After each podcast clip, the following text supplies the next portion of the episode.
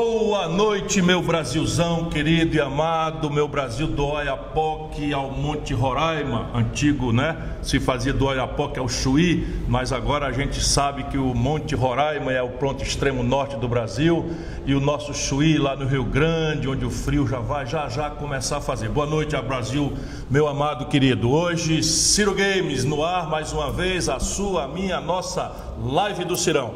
Bom, a Ciro Games hoje vai ser uma, uma Ciro Games especial, vai ser assim um gravado ao vivo. O que, é que eu quero dizer? Toda terça a gente tem esse encontro aqui ao vivíssimo e dessa vez eu tinha no Rio de Janeiro um compromisso hum, ali quase no mesmo horário. Então eu resolvi gravar poucas horas antes e na hora que eu estiver lá no compromisso, nós vamos estar em duas atividades, é o que está acontecendo, né? o tempo passando e a coisa agora atropelando. Mas eu vim para o Rio de Janeiro para cumprir uma agenda muito, muito especial, para lá de especial. Ontem foi uma noite muito, muito querida para mim. Nós filiamos ao PDT aqui no Rio de Janeiro o grande, grande, grande deputado David Miranda.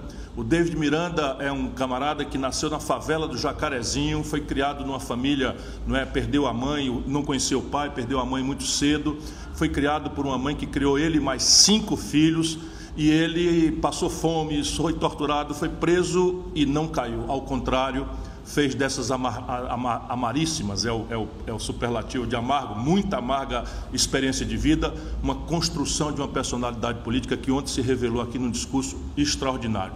Bom, vocês acompanharam no Giro do Ciro, mas foi para lá de especial à noite. Ainda continuo no Rio de Janeiro, porque tenho esse ato de lançamento, de prévio lançamento da candidatura do Rodrigo, eh, nosso candidato a governador do Rio de Janeiro, pelo PDT, na, vai ser na ABI, é, agora está acontecendo né, simultaneamente, e, e eu fico ainda aqui porque vou reunir técnicos independentes para fazermos um seminário sobre Petrobras, não só sobre a política de preços, que é uma tragédia que está entrando no, nos lares de todos os brasileiros, mas especialmente pelo futuro da Petrobras. A nossa proposta, então, é um seminário parecido com aquele que eu fiz, é, construindo uma política anticorrupção com especialistas independentes.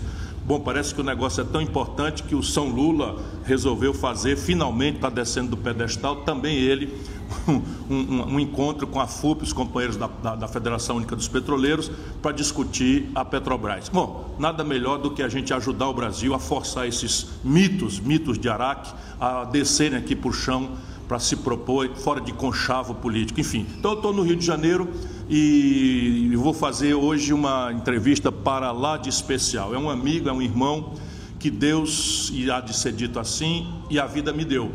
Eu conheci como adversário no primeiro embate, não como adversário, mas como candidatos concorrentes à presidência da República, e eu passei a admirar, assim, rapidamente eu passei a admirar porque vi nos olhos um homem honesto, um patriota, não é, que ama o Brasil com tanta intensidade quanto aquela que eu amo o Brasil. Estou falando do Cabo Daciolo. Ele aceitou e eu tenho o privilégio né, de trazer esse homem para uma entrevista hoje na nossa Ciro Games. O que não vai faltar nessa, nessa live aqui da sede do PDT no Rio de Janeiro, a um ao vivo gravado, é a minha querida e luminosa Gisele Bezerra.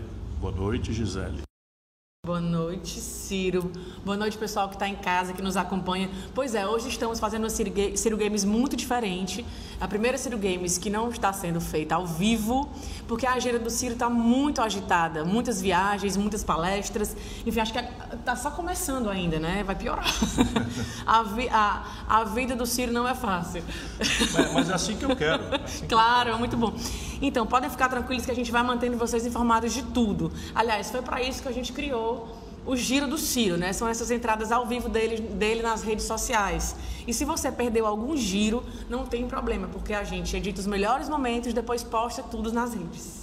Bom, aproveitando essa deixa, eu vou repetir de novo, porque amanhã, e o Giro do Ciro vai acompanhar, nós vamos fazer esse seminário aqui, reunindo técnicos especialistas, não é, independentes, não são pessoas que são alinhadas necessariamente comigo, embora algumas sejam, e o que a gente quer é ajudar o povo brasileiro a entender com profundidade as causas dos problemas brasileiros e as soluções para os problemas brasileiros. Foi naquele seminário anticorrupção em que nós apresentamos uma proposta absolutamente inovadora, também será nessa questão da política do petróleo. A novidade é que o Bolsonaro, aproveitando aí a, a confusão da ladroeira no Ministério da Educação, queimou a cara, né? É, e, e, se repete o padrão, o Bolsonaro também resolveu trocar o general Silva e Luna, mais um general humilhado no Brasil, e vai colocar um empresário, deixa eu ver aqui porque eu não gravei o nome, mas vem, é um empresário que vem aí do, do, do, meio privado, desse setor, Adriano Pires no seu lugar. Eu desconfio que vai ser uma troca de seis por meia dúzia. Mas, enfim, o que nós queremos fazer nesse seminário é aprofundar um conhecimento do que está acontecendo com a Petrobras, como é que ela chegou nesse patamar de virar de mais querida empresa brasileira para uma verdadeira torturadora, um algoz da economia popular e, e, do bolso do povo mais pobre.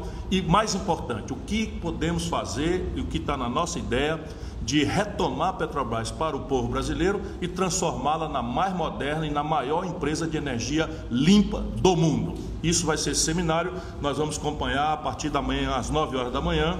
O Giro do Ciro vai não só comentar esse seminário, como transmiti-lo ao vivo nas nossas redes.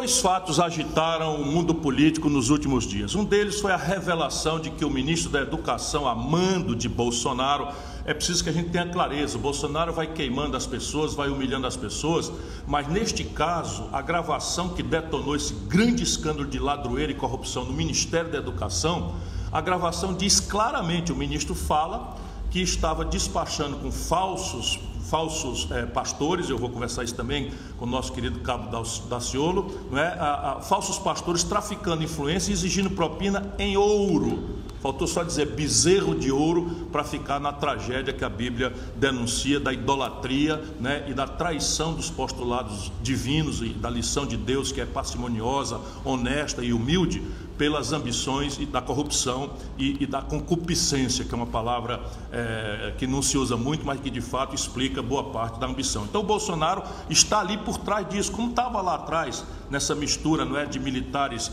que traíram também a sua, a sua, a sua, o seu uniforme, não é, pastores que, que traíram a sua fé, com políticos do Centrão roubando, assaltando ali na saúde, não é? Você lembra o escândalo de, de roubalheira na vacina, enquanto nosso povo morria, e agora na educação. Então, o fato é que ele troca, é, e, e isso quer dizer que é o quarto ministro da educação em três anos um ano em que, numa área em que é absolutamente crítica para a sorte da nação brasileira, sem uma educação pública de qualidade, nós não teremos a menor condição de enfrentar o desafio do desemprego, do desenvolvimento, da indústria 4.0, da economia do conhecimento. Vejam as dificuldades e simplesmente não há política educacional nenhuma, uma descontinuidade absoluta e pior, um aparelhamento vergonhoso e corrupto pelo seu Bolsonaro e a sua quadrilha dessas estruturas de poder no Brasil.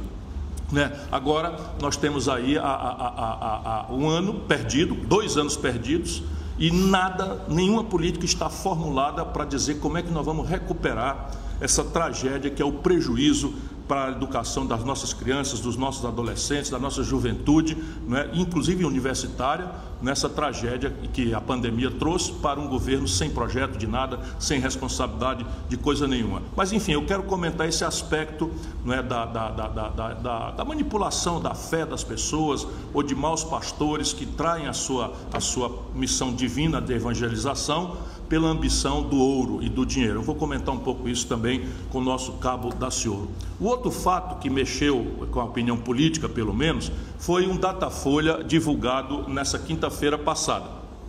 Bom, pesquisa, todo mundo sabe quando a gente quer se livrar das perguntas do jornalista, especialmente pesquisa quando não é boa para a gente, e pesquisa que não é boa para a gente, é uma coisa que a minha militância já está acostumada, sem nenhum problema. Nós não estamos aqui porque a vida é fácil, nós estamos aqui porque é necessário construir um caminho para o povo brasileiro não ser obrigado a escolher de novo entre o coisa ruim e o coisa pior.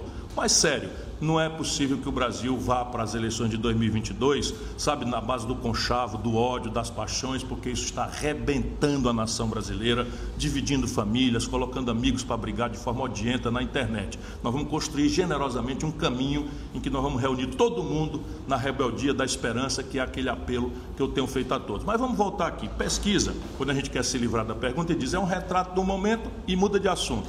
Bem, mas a gente precisa analisar um pouco mais profundamente esse retrato do momento. Bom, retrato do momento por quê? Porque a vida não é retrato, a vida é filme.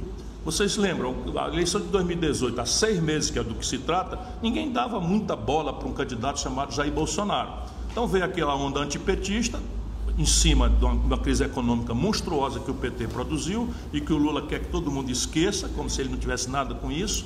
Né? Ele, não foi ele que botou o Michel Temer na linha de sucessão, não foi ele que botou a Dilma de forma irresponsável, não foi ele que tutelou e desmanchou a autoridade moral da Dilma. Tudo isso nós vamos recuperar. Mas, enfim, o fato é que o povo brasileiro, numa proporção gigantesca, votou no Bolsonaro. Não é porque o Bolsonaro tinha uma história generosa, uma obra. Ele não tinha. Nem o Bolsonaro tinha um projeto, ao contrário, despoderadamente ele dizia que qualquer coisa da economia, do emprego, salário, que se consultasse lá o Paulo Guedes, que era o posto de piranga dele. Você se lembra disso. Ou seja, o povo votou com mágoa, zangado, protestando corretamente, com muita humildade, eu reconheço isso, contra esse, encontro terrível da maior crise econômica da história brasileira, que o PT e o Lula produziram, junto com o maior escândalo de corrupção revelada que o Brasil tomou conhecimento. Se o Moro trocou os pés pelas, pelas mãos e fez do, do, dos autos um palanque para sua ambição politiqueira e desonesta, isso todo mundo sabe que eu denunciei desde a primeira hora. Mas não dá para esconder não é que o PT e o Lula transformaram a corrupção em aladroeira, na Petrobras especialmente, numa forma central de organizar o seu modelo de política e de poder. Voltemos ao Datafolha. A grande imprensa, muito rapidamente, de novo anuncia o fim e a morte da terceira via. Bom, eu não tenho nada com isso. Para esse enterro eu não vou, porque eu nunca me reconheci neste ambiente de viúvas do bolsonarismo. É do que se trata. Eu estava ali em 18, tentando advertir o povo brasileiro, com muita humildade, mas com muita seriedade e amor, não é? de que, e o Daciolo também estava nessa, de que essa disputa entre petismo odiento e bolsonarismo odiento ia levar o Brasil para o buraco trágico. Não deu outra.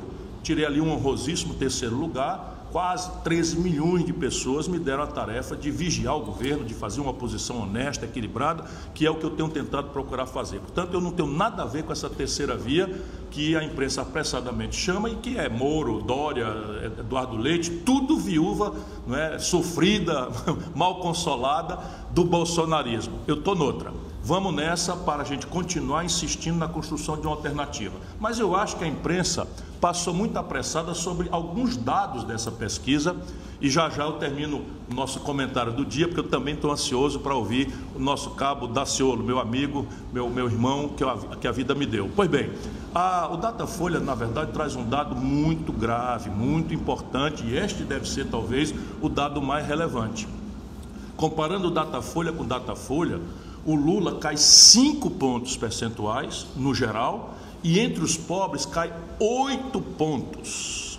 Essa é a lição preciosa, esse é o grande número que se altera fora da tal margem de erro com que os institutos sempre anunciam a possibilidade de estarem errados. Nesse caso, são oito pontos de queda do Lula entre os mais pobres. O que está acontecendo? Ora, a inflação subiu a, subiu a favela, a inflação está nos bairros, a inflação está no bolso do povo brasileiro. Na cesta básica, essa inflação galopa para 30%. A política de preço da Petrobras, a energia elétrica, o desemprego volta a, a crescer no Brasil, a taxa de juros está, está crescendo. Não, não passa uma semana sem um grande escândalo de corrupção, enquanto o Bolsonaro anuncia despoderadamente para sua, os seus fanáticos que esse é um governo sem corrupção. A corrupção está generalizada, tanto no grande plano, né, da, por exemplo, do desmonte da Petrobras, eu já falei sobre isso algumas vezes, vou voltar a falar, quanto no micro-universo, micro, digamos assim, para não comparar com os, os, os, grandes escândalos, mas assim, roubalheira no Ministério da Saúde, roubalheira no Ministério da Educação, a primeira dama com cheque do Queiroz, os filhos respondendo, comprando mansão, é uma, é uma ladroeira generalizada, o que nada mais guarda, nada mais é do que a coerência do Bolsonaro, que quando deputado, na época que eu fui, metia a mão no dinheiro da, da, da, própria, do próprio auxílio moradia, metia a mão no dinheiro da gasolina, tinha funcionário fantasma, como comentou recentemente, confessando, e hoje tem react né, sobre isso, o negócio do escândalo da Val do açaí. Mas veja, o que é que eu estou querendo dizer, arrematando para a gente não cumpridar muita conversa. Este é o sinal que nós temos que ver. Será que o, o, essa arrogância do Lula, essa falta de escrúpulo com que o Lula está fazendo com Chavos, repetindo a mesma coisa, o Lula diz para nós que houve um golpe e o golpe se, foi, se houve foi feito pelo Senado e o Lula anda agarrado com Renan Calheiros e com o Nício Oliveira que presidiram o Senado que promoveu a queda e o impedimento da Dilma. O Lula está hoje se acertando com o Alckmin. Não é que eu, que eu tenha mudado de opinião sobre o Alckmin. O Alckmin é uma boa pessoa, nunca deixei de dizer isso e não vou mudar. Embora tenha me decepcionado profundamente, porque o Alckmin até ontem dizia que o Lula era um criminoso, que a prisão do Lula era muito boa para a estabilidade política do país. Vão no Google ver se eu tenho razão. E aceitou isto que é, na verdade, a absoluta falta de escrúpulo, a absoluta atitude conchavista, né, em que o Lula junta alho com bugado. Espera um pouquinho, espera um pouquinho. Você, irmão de São Paulo, mas o Brasil inteiro, preste bem atenção. O Lula juntar em São Paulo o Alckmin e o Boulos, um egresso do PSDB e o, e o, e o, e o jovem líder do PSOL, qual é o sentido disso? Qual é o programa que está por trás disso? Só dizer que é para derrotar o Bolsonaro é um oportunismo tosco, porque eu também derroto o Bolsonaro. Aliás, qualquer um de nós, pelo mesmo Datafolha, derrota o Bolsonaro. Não é não. É o Lula repetindo, envelhecido, né, cansado, né, a mesma falta de escrúpulo que fez com que ele botasse o Michel Temer na linha de sucessão. E aí você pode pensar, não, isso não é nada demais. Não, meu irmão, é o seguinte, qual é a opinião do Alckmin sobre a Petrobras. É disso que se trata. Se amanhã que Deus nos livre, Lula nos faltar e o Alckmin estiver na presidência, ele tem compromisso de privatizar a Petrobras. É assim que se faz? Ou o Alckmin mudou de opinião? Não é? é uma coisa grave. Qual é a opinião do Lula sobre a, a, o teto de gastos? Que é uma tragédia. O Alckmin, é, eu passei a campanha inteira denunciando o teto de gastos, o PT não disse nada, e o Alckmin é a favor da manutenção do teto de gastos. Então eu estou falando de coisas muito reais, muito concretas, e o conchavo do Lula só tem uma explicação: arrogância, prepotência, salto alto e quer ganhar o governo de São Paulo com a mão do gato aproveitando as ambições particulares, a falta de estatura moral, a falta de grandeza política dessas, dessas lideranças que estão por aí, e ele vai subornando, comprando e pasteurizando geral a política brasileira. Não existe mais ideia, não existe mais programa, não existe mais valores, é o São Lula primeiro e único que quer nos obrigar a todos. Essa é a lição. Será que o Lula não está despertando de novo essa força trágica que é o antipetismo? E essa tragédia, o resultado dela nós já conhecemos. Bom, esse é o comentário do dia, não é? E pesquisa, volto a dizer, é retrato. A vida é filme, a nossa não será fácil, o nosso filme é um filme épico. Nós precisamos ir lá em cima com disciplina, com humildade e sem querer brigar com pesquisa. E já brigando, os institutos também erram. Quer ver? Entra no Google aí e dá uma olhadinha nas pesquisas de opinião pública ano passado, ano, quer dizer, ano retrasado, no finzinho do ano, nas eleições municipais de Fortaleza, o meu lugar. Nós fomos dormir no dia da eleição, pelo mesmo Datafolha, com 18 pontos de vantagem. Quando acabou de apurar as urnas, ali naquele mesmo domingo que foi publicada a pesquisa, com 18 pontos, nós ganhamos por 4.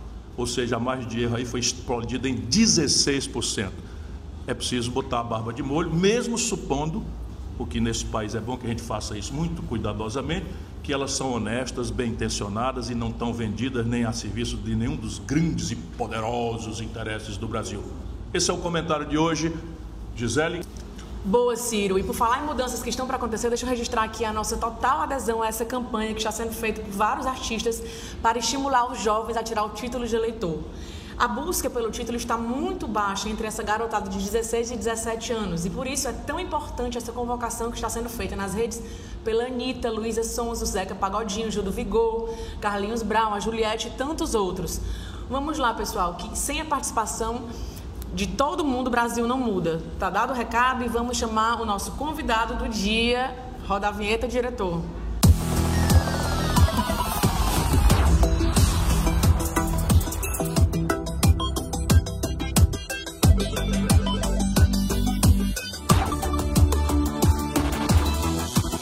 Finalmente, todo mundo estava esperando, era por isso, porque ele é popular, ele é queridão, ele tem esse jeito absolutamente gostoso e puro de se projetar.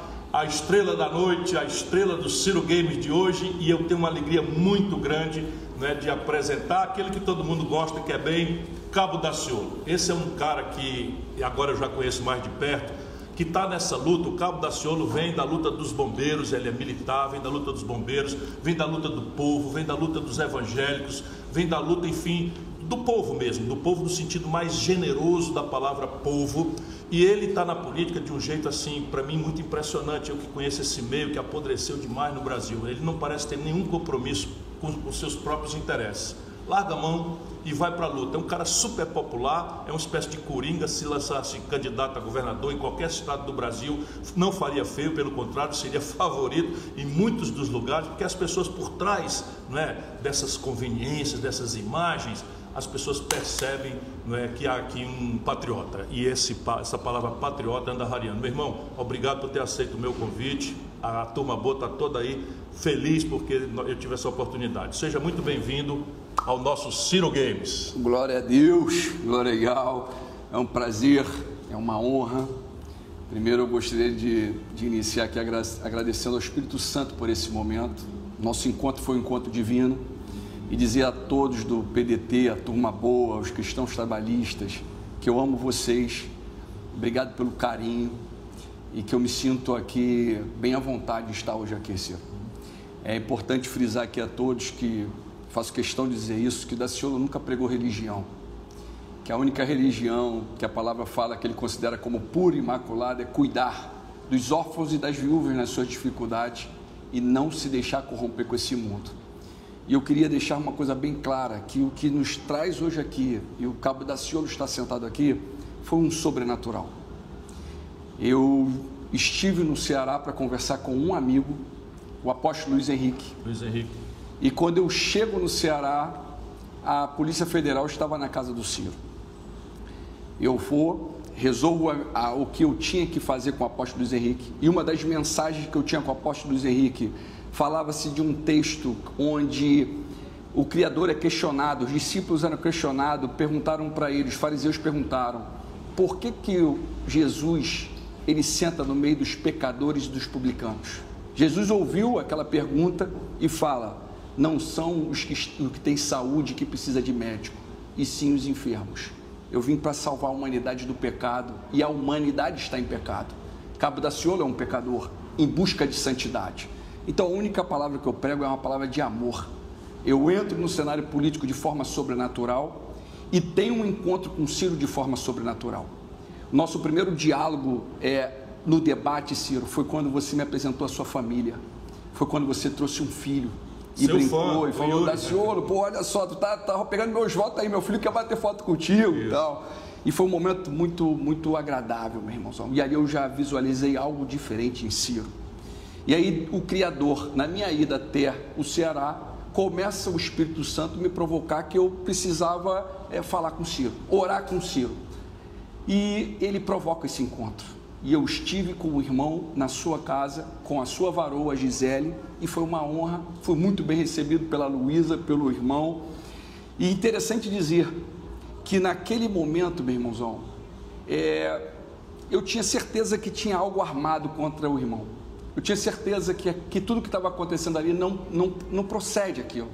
E que você estava sendo injustiçado naquele momento. Eu costumo dizer que as piores traições, ela está interna, ela está no teu meio.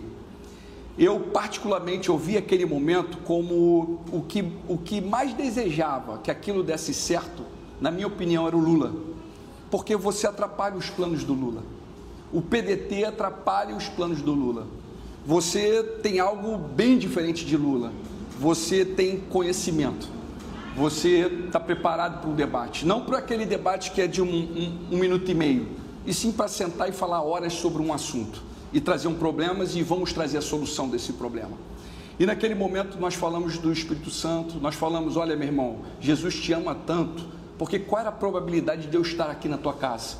Qual é a probabilidade de um político, no momento de um, um político, entre aspas, adversário, estar tá recebendo a Polícia Federal na sua casa? Qual é o louco que vai te visitar?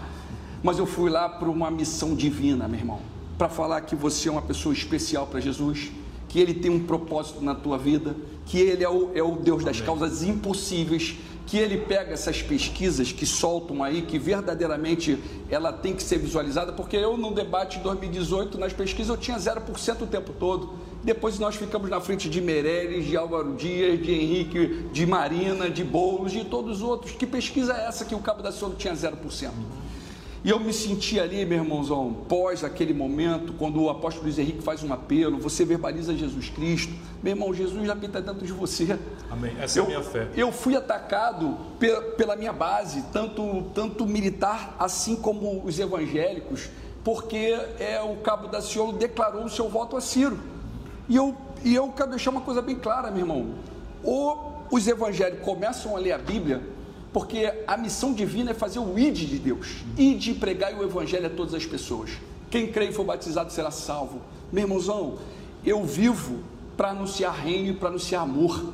Entendeu, meu irmão? Você é uma pessoa deixa especial. Fazer, deixa eu te fazer uma pergunta, desculpa eu lhe interromper. Sim. Nesse ponto, ter fé é uma coisa muito difícil, uma fé plena, como a, a que você dela dá testemunho. Você nasceu assim ou como é que foi a sua conversão? Como é que você vira esse homem de fé que é uma coisa impressionante. Não é? Todos nós temos uma intuição de, de Deus, nós cristãos acreditamos na, na, palavra, mas na hora da dificuldade a gente acaba sofrendo, a gente acaba pecando, que é, que é uma, uma, uma, fragilidade humana. De onde é que vem essa sua fé? Como é que foi a sua conversão? Cirão, olha, eu sou, eu fui um jovem muito mulherengo e beberrão, muito mulherengo e beberrão. E em determinado momento da minha vida, meu irmão, é, o inimigo separou a minha família. Meus pais se separaram. A minha mãe, a família da minha mãe toda é interior de São Paulo e de São Paulo. E meu pai, a família toda é do Rio de Janeiro. Meus pais se conhecem em Pirassununga. Meu pai é coronel aviador. Eles se conheceram na AFA. Conclusão: desse casamento veio, vieram oito filhos. Somos em oito.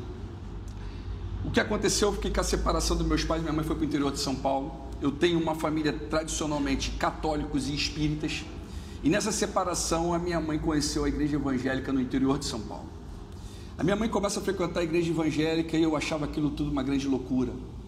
Um determinado dia, minha mãe precisava que alguém, alguém a levasse até a igreja, estava tarde, e eu levei a minha mãe, mas eu quis ficar do lado de fora e falei, mãe, eu aguardo o culto acabar e depois eu, eu levo a senhora, eu estou aqui aguardando a senhora. E a minha mãe falou, com o jeito da mamãe, né, e falou, meu filho, entra, senta aí no cantinho. E eu entrei, Ciro, eu entrei e sentei no cantinho. Houve a pregação, as pessoas estavam pulando, falando em línguas, e eu falei, minha mãe, pô, cara, o que está acontecendo com a minha mãe? Só que no fim do culto tem um momento de revelação, onde aquele, a, aquele ministrador da palavra, ele aponta para as pessoas e consegue, começa a falar alguma coisa. E esse varão apontou para mim e começou a falar algo que só eu sabia. Naquela época eu, eu, eu, eu estava me relacionando com uma mulher casada, e aquele homem chega para mim e fala assim: Olha, varão, você, filho, o Criador tem um, ministro, tem um mistério na tua vida, você é um ministro da palavra do Criador. Vai chegar um tempo que haverá o teu chamado. Para você saber que isso é, é Ele que está mandando eu falar aqui para você. Essa mulher casada que você está saindo, se você continuar saindo com ela, isso vai te trazer a morte. Ele falou isso para mim. E eu falei: Como assim esse cara está falando isso para mim? E ele falou assim, concluindo: Ele falou: Olha, para que, que pra, idade você tinha? Eu, tava, eu estava ali com 19 anos. Uhum. Ele chega para mim e fala assim: Olha, para você saber que é o Criador que está mandando eu falar isso para você, quando terminar tudo aqui, você pode vir aqui porque ele já me deu o nome dela. Varão, acabou aquele culto, eu saí correndo daquela igreja. Eu saí correndo daquela igreja, mas não fiz isso não, eu saí correndo da cidade, meu irmão. Na mesma semana eu fui morar com meu pai. Falei, mãe, eu vou morar com o pai. Liguei para meu pai e falei, pai, eu estou precisando ficar um tempo com o senhor. Fui, fui com o pai. Fiquei com meu pai, o tempo passou, passaram-se sete anos, continuei mulherengo, continuei beberrão. E em determinado momento eu tive uma crise de diarreia, varão. Só água, água, água, água, água.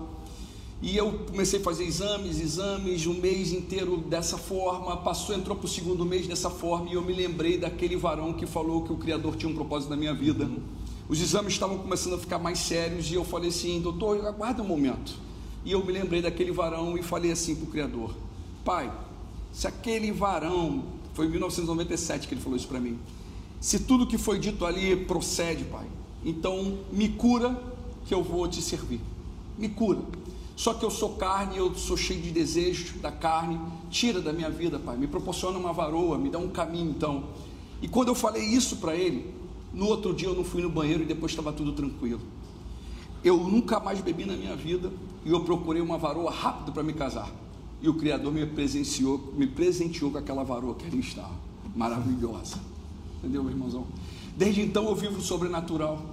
Desde então eu entendi que eu tenho que proporcionar o bem ao próximo, eu tenho que pregar o amor, não esse amor pós, pós a igreja evangélica, é, naquele ano, 2004, eu levanto a minha mão para Jesus e passo a servi-lo e eu comecei a ler Bíblia, ler Bíblia, ler Bíblia. E muito rápido ele começou a me impulsionar para levar a mensagem dele para as pessoas. determinado momento eu recebi no monte uma mensagem para ser entregue por Sérgio Cabral. Sim. O Espírito Santo falou, eu como cabo do corpo do bombeiro, o Espírito Santo de Deus chega para mim e fala assim, ó, vou te colocar diante do governador, chegando lá você abre a tua boca e fala com ele porque eu quero tratar com ele. E eu comecei a, houve um movimento, houve uma reunião, e nós estávamos com militares, nós estávamos é, sem, sem nada aqui, um salário péssimo na corporação, e, eu, e os garotos me chamaram para ser um porta-voz ali, e eu falo para eles: olha, eu faço parte sim, desde que nós possamos convidar um amigo para estar presente. Eles me perguntaram quem era, eu falei que era Jesus Cristo. E aí foi aquela. Todos falaram: vem da senhor, chama ele. E aí nós, nós começamos aquela trajetória pedindo cinco minutos com o Cabral e pedindo a dignidade dos militares. E ele nunca falava conosco. Cabral me prendeu cinco anos, cinco vezes em um ano, me jogou em Bangu 1 e em determinado momento ele manda me chamar. E eu falei para ele: Olha, governador, nada do que aconteceu era necessário que acontecesse. Eu estava pedindo cinco minutos com Vossa Excelência para dar um recado divino. Estava no livro de Daniel, capítulo número 4, um rei chamado Nabucodonosor, que em determinado momento achou que era Deus. Ele falou assim: Ó, foi o Criador que te colocou nessa cadeira, mas o mesmo Criador que te colocou na cadeira, ele te tira também. As tuas atitudes não estão agradando ao Criador. Meu irmão, se acerta com ele. Dei uma Bíblia para ele grossa, escrevi para ele que Jesus é o caminho, a verdade e a vida, e falei: Olha Vigia, meu irmão, porque senão a queda pode ser infinitamente maior. Conclusão: o Espírito Santo de Deus me tira de Bangu 1 e me leva para deputado federal.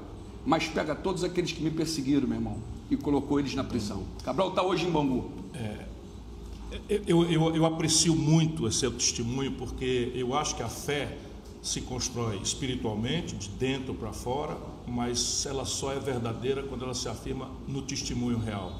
Você está me falando o seguinte: você foi preso cinco vezes no único ano por um governante e você saiu e foi encontrar com ele deu a ele um presente que é uma coisa preciosa para você, que é a palavra de Deus consolidada na Bíblia e tal. Isso me chama a atenção, Daciolo, se eu me permite tirar o cabo, meu amigo, meu irmão. É por, um, por um fato, o Brasil está vivendo tempos de muita intolerância, em que a pessoa que pensa diferente da outra transforma a outra em inimigo como, como, é, como é esse seu testemunho? Você é um evangélico é, que dá testemunho. Eu, eu, eu, enfim, o que ele falou aqui, eu nem queria comentar, mas assim, foi um momento talvez de maior humilhação que eu passei na minha vida. Felizmente a justiça já corrigiu aquela arbitrariedade que o bolsonarismo boçal colocou na Polícia Federal na minha casa. E naquele dia eu queria me afundar num buraco, porque quem tem pudor, né, fica envergonhado. A sensação que você tem é de que está todo mundo acreditando naquela infâmia e chegou a, a, notícia de que o Daciolo estava no aeroporto perguntando se eu o recebia. E ele nem sabia, eu digo, contra qualquer naturalidade, eu disse, vou receber. Ele entrou na minha casa, me deu um abraço tão caloroso e rezou. Rezou comigo, não é? E eu senti um calor tão grande no meu coração e por isso eu, sou, eu te sou muito grato. Mas eu não vou me emocionar aqui porque eu quero que o Brasil te conheça como eu nessa dimensão aí, não é fora da, da apresentação política. Como é em tempos de tanta intolerância, um evangélico que dá esse testemunho de vida, você respeitar os católicos, respeitar os umbandistas, respeitar né, os espíritas, como você já mencionou, respeitar aqueles que não têm condição de acreditar em Deus por fraqueza. Como é ser tolerante num país de intolerantes? Eu vou explicar aqui. Pega essa aqui, todos do PDT, a turma boa. A palavra do Criador é a palavra de amor. A maior definição do Criador, na minha concepção e no meu entendimento, é que o Criador, ele é amor. Deus é amor. Ial é amor. E ele diz que o primordial e o principal mandamento é amar o próximo como a ti mesmo. Amar o Criador acima de tudo e de todos e o teu próximo como a ti mesmo. O que está acontecendo hoje é que esse livro aqui não é livro de religião nenhuma. Esse é um livro da humanidade. Só que tomaram posse desse livro e começaram a colocar religião. Jesus nunca teve religião, Deus nunca teve religião. Essa é a grande verdade. Homens estão comercializando a palavra do Criador. Homens comercializam essa palavra. No mundo evangélico, a grande massa, cúpula, é lógico que tem exceções, mas a cúpula da igreja evangélica, ela, além de ter envolvimento com a maçonaria, ela está corrompida. Ela está tá comercializando a palavra. Eles são discípulos de Anás e Caifás aqueles que perseguiram Jesus Cristo. Hoje eu digo que se Jesus volta, eles vão perseguir Jesus novamente, porque Jesus sempre foi amor, sempre foi dividir. O que, que, que, que era dito? Olha, As pessoas vendiam tudo que tinham, colocavam pés dos discípulos e esses distribuíam tudo de acordo com a necessidade de cada um e não tinha ninguém necessitado no meio do povo. Hoje eles pedem dízimo oferta, botam dinheiro no bolso e depois eles vão até o presidente pedir para que sanasse e parasse a, a dívida que eles têm. Como é que uma igreja vai ter uma dívida? Como é que vai ter perdão da dívida de uma igreja? Que dívida é essa da igreja? Que dívida seria? Eu estou falando do, do 1 bi 400 que o presidente Bolsonaro perdoou da dívida das igrejas. Primeiro, guarda isso aqui todos, ouça isso aqui, ó. Igreja não é empresa. Igreja não é para ter lucros. Igreja é para contribuir ajudar o próximo. E dizia uma coisa a todos: o Criador fala Ciro: sou o Criador do céu, da terra e não habito em templos feitos por mão de homens. O nosso corpo é templo, nós somos uma igreja.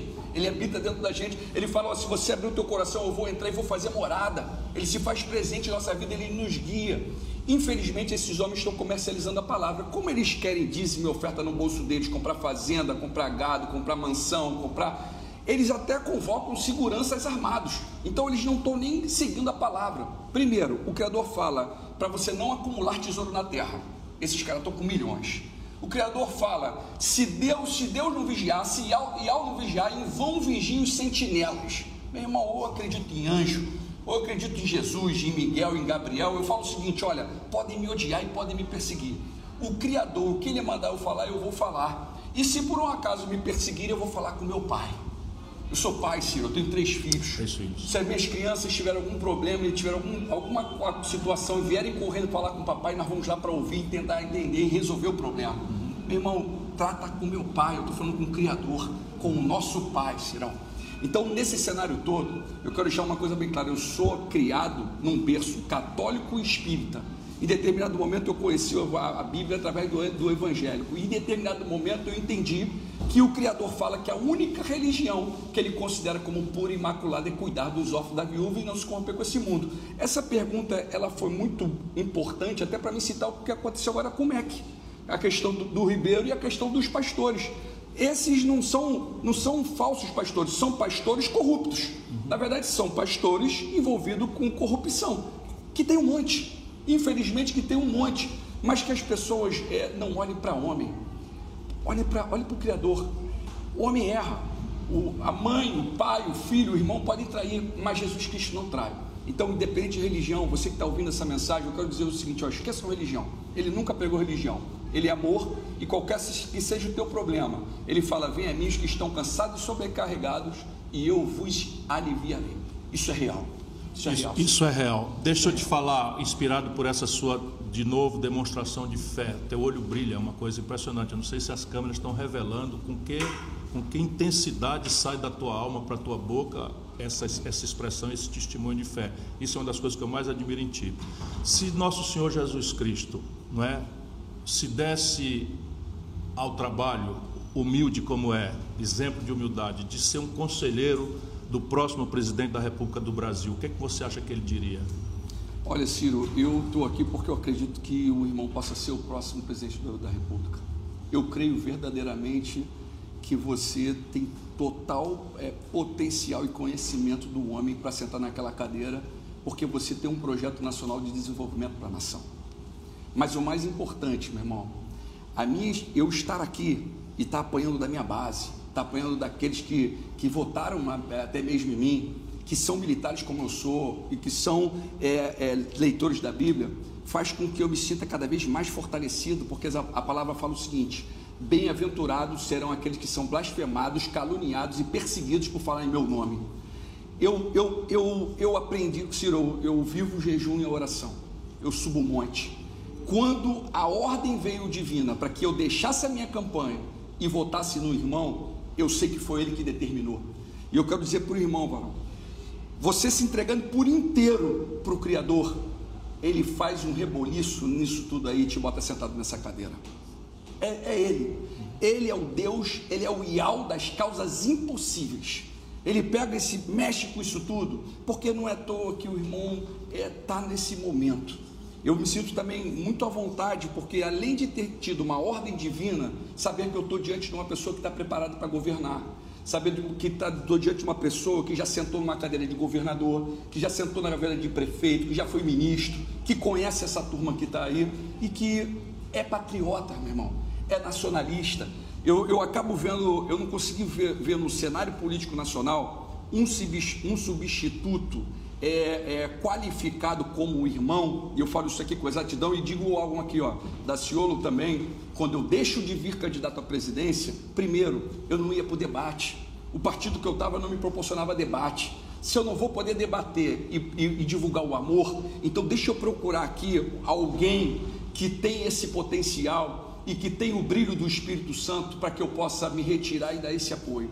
Mas eu não estava à procura dessa pessoa. O Espírito Santo proporcionou o nosso encontro e falou: ah, Eu quero, sai e fala que vota nele. E aí, eu, voltando para essa conversa aqui, a pessoa substituta de um patriota, um nacionalista que siga Getúlio, por exemplo, que, que na minha opinião foi o, o principal presidente que o Brasil já teve, um momento de crescimento, peitou a, a, todo o sistema imperial americano e, e, e priorizou a sua nação, dialogando com todos, mas entrou com tudo: Petrobras, Eletrobras, Vale, e hoje estão entregando e destruindo tudo. Substituto não só de, de Getúlio, mas também de Brizola, mas também de João Goulart. Meu irmãozão, eu li teu livro, eu visualizei as tuas propostas, eu vi que tem um conteúdo grandioso e o principal, você está indo na. Não, não na. Não, é tipo assim: o paciente está lá, né? Vai dar o, vai dar o, o remédiozinho para passar a febre, mas não vai curar da infecção. Então, qual é o grande cenário que nós vivemos na nossa nação? Os banqueiros levam tudo da nossa nação. Esse, esse, é, esse é o é grande isso. cenário, é levam tudo. Aí você pega o governo, tanto do Bolsonaro agora com o Paulo Guedes, banqueiro, fundador do BTG Pactual. Você sai um pouquinho para Dilma, você vai pegar o João Levi, o, o Joaquim Levi. Joaquim Levi forma, formado em Chicago, assim como Paulo Guedes, banqueiro envolvido com tudo. Aí depois você vem um pouquinho mais atrás, você vai pegar Henrique Meirelles. Toda essa massa é uma massa de manobra do mercado do, de fora para pegar tudo que é da nação e jogar lá fora. Nós estamos pagando dívida, da, é, os juros da dívida pública, a dívida nunca termina, só aumenta, só aumenta, só aumenta. Nunca Nenhum dos presidentes, desde Sarney até o momento presente, teve coragem e peito de pedir auditoria da dívida pública. Nem se fala disso. Vamos entrar com uma auditoria da dívida pública, vamos ver se não está tá, resolvido. Está mandado na Constituição. Olha, olha, meu irmão, isso que ele está falando aqui é, é, o centro da, da discussão. No Brasil a gente troca Chico por Maria por Manel, claro que as pessoas são diferentes, tem retórica diferente, a cor da bandeira do partido é diferente, mas o que está por trás de todos os presidentes é o mesmo sistema econômico que esfola quem trabalha, destrói a produção em nome do lucro absolutamente sem precedente na história da humanidade do setor financeiro. Esse é o ponto. E no modelo de governança política são os mesmos também os mesmos. Se você olhar, o Valdemar Costa Neto, que é o presidente do partido do Bolsonaro, foi preso no governo do Lula, porque o Lula deu o DENIT para ele roubar. Percebe? O Roberto Jefferson, que está preso agora, estava lá no governo do Collor e, e o Lula deu os correios para ele roubar e ele foi preso no escândalo do mensalão. Vai no Google, irmão.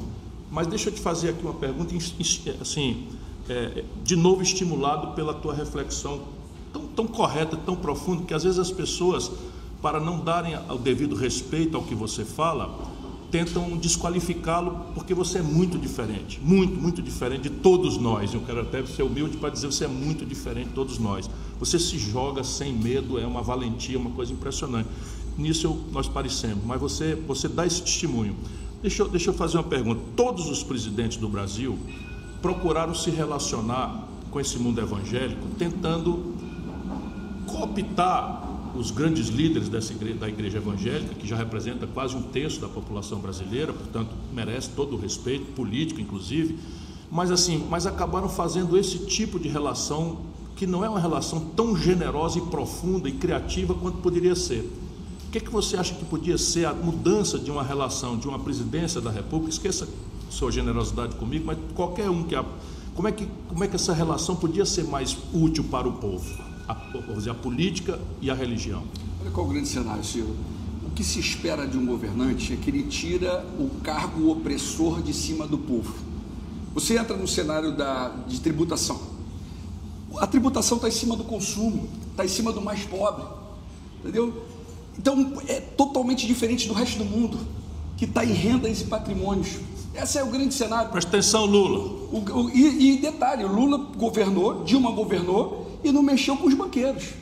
E aí termina-se um governo dando dinheiro para banqueiro, e na casa de bilhões. Entendeu? E o povo ficou, meu irmãozão. E o povo ficou. Então, o que, o que esse povo espera é que, quando se retrata desse povo cristão, independente da sua religião, o que ele espera é que entre num cenário de um governante alguém que o trate como um filho, como líder de uma casa, como uma pessoa, um bom administrador do seu lar, com a sua varoa e com seus filhos, e que vai tratar com amor e que vai querer a mesma coisa que você quer pro o meu filho é o Bernardo, a Manuela e a Maria Eduarda. Eu proporciono para eles o mesmo amor, o mesmo carinho e o que eu quero para um, eu quero para o outro.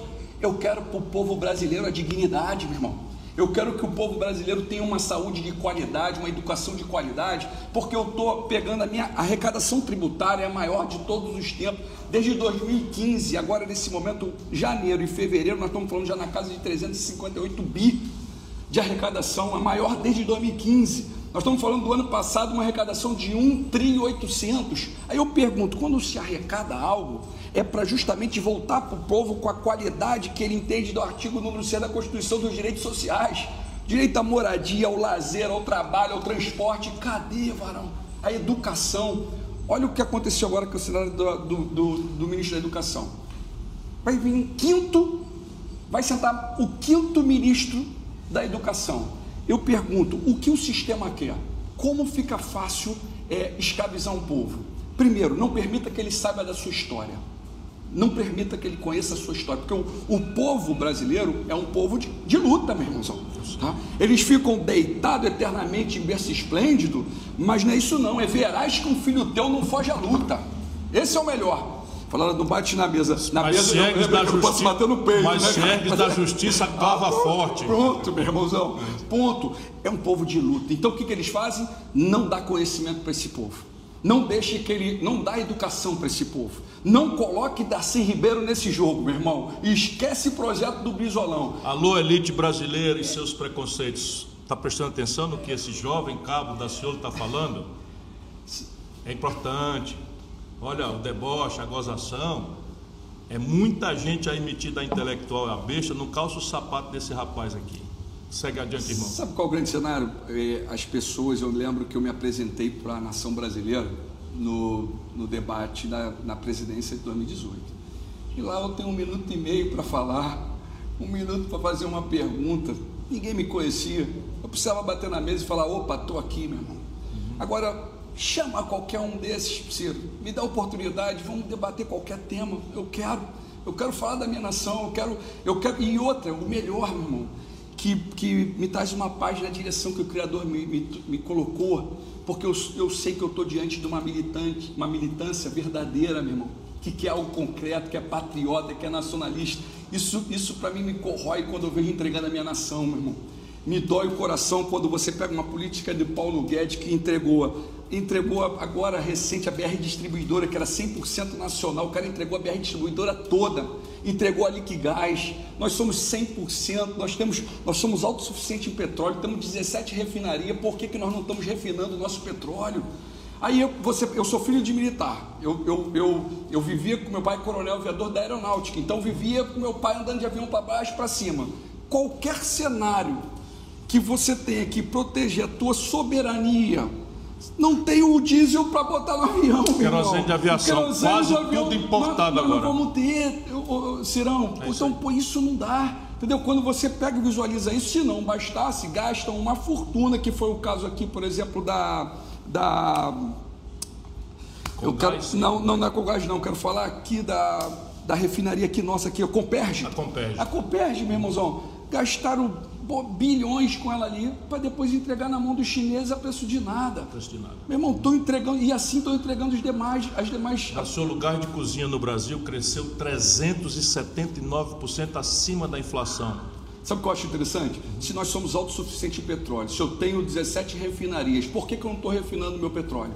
Entendeu? Por que, que eu estou taxando meu povo? Que bom que o dólar subiu, que maravilha que o dólar subiu. Eu vou exportar a preço do dólar, mas dentro da minha nação, meu irmãozão, eu vou cobrar preço de real, preço digno e justo para o meu povo. Meu povo vai. Aqui dá para ficar, dá ficar lindo. Sabe qual é o grande cenário? O Brasil é uma grande potência e o mundo sabe. E o mundo sabe, nós temos, nós temos tudo aqui, a biodiversidade aqui é muito grande, o povo é maravilhoso. Meu irmão, nós temos, nós temos tudo para ser a potência número um do mundo. Só precisamos priorizar a nossa nação. O inimigo não é esse papo de esquerda e direita. Enquanto o povo está brigando de esquerda e direita, e o presidente Bolsonaro teve a coragem de dizer que a briga não é mais de esquerda e direita, é contra o bem e contra o mal, porque para eles é bom, essa polarização é bom. Claro, porque, um por que é bom? Porque eles não estão preparados para sentar aqui e ficar uma hora conversando com a gente. Não dá para gente ficar aqui, eles não podem ficar aqui. Uhum. Mas por quê? Porque eles já estão na mão dos banqueiros. O que o Daciolo está falando aqui também é muito gravemente central, porque a população considera que é livre para votar. E sim, de fato, a lei dá a liberdade para todos nós votarmos. Mas no limite a gente só vota naquela receitinha que a trama política produz. E eles aprenderam, o Lula é o campeão disso, está fazendo isso de novo. Essa é a explicação porque que o Lula, 25 anos depois de briga feia, radical, se abraça com o Alckmin sem nenhuma autocrítica, nem de um lado nem de outro, sem nenhum programa para o futuro. Mas o que é? É o bastidor tentando obrigar o povo de São Paulo a escolher um candidato que o Lula tá, tirou, tirou o Alckmin, que era o favorito, tirou o Boulos, que tinha boa chance, vai, vai lutar para tirar o Márcio França e isso está acontecendo no Brasil inteiro. O Lula não respeita nada, pasteurizou geral a política brasileira, mas isso está acontecendo em todo canto. Eu me lembro em 2010 eu era franco favorito para presidente da República e o Lula dizia o tempo inteiro e tal que eu era o franco favorito, não sei o quê. Não era por generosidade, nas pesquisas todas indicavam e eu era do PSB. O Lula foi se acertou com Eduardo Campos e me deixaram sem legenda. E botou a Dilma, com o Michel Temer de vice. Olha o tamanho do conchavo e ele quer que todo mundo esqueça isso. Isso está acontecendo hoje de novo no Brasil, mas persevera. Né? Eu não tenho a tua fé e a tua generosidade de dizer eu, eu agradeço, dou glória, mas é, é, é preciso perseverar, e isso sim. Deixa eu pegar a tua opinião também, quase mudando de assunto, mas é o mesmo assunto. Hoje no Brasil, a esmagadora maioria das famílias pobres, Naciolo, é, de, é chefiada por mulheres. E muitas vezes a religião é o último refúgio onde essas mulheres vão buscar, sabe, não só não só o lenitivo da fé, da oração, mas muitas vezes a concretude do dia a dia. Eu não esqueço, eu acho que eu te disse isso, o depoimento de uma senhora na periferia de Fortaleza que me disse que o filho dela não morreu porque ela não tinha mais com quem se valer e foi pedir dinheiro emprestado a um pastor de uma pequeníssima igreja lá na periferia de Fortaleza e esse deu testemunho, emprestou dinheiro e ela pagou o traficante para não matar o filho. Qual é o papel assim dessa parceria entre uma igreja de fato que dê testemunho de empoderamento com a política, de empoderamento dessas mulheres pobres, não só para além da fé, do testemunho, você que fez a sua mudança de vida quando achou a sua varoa, como você gosta de falar.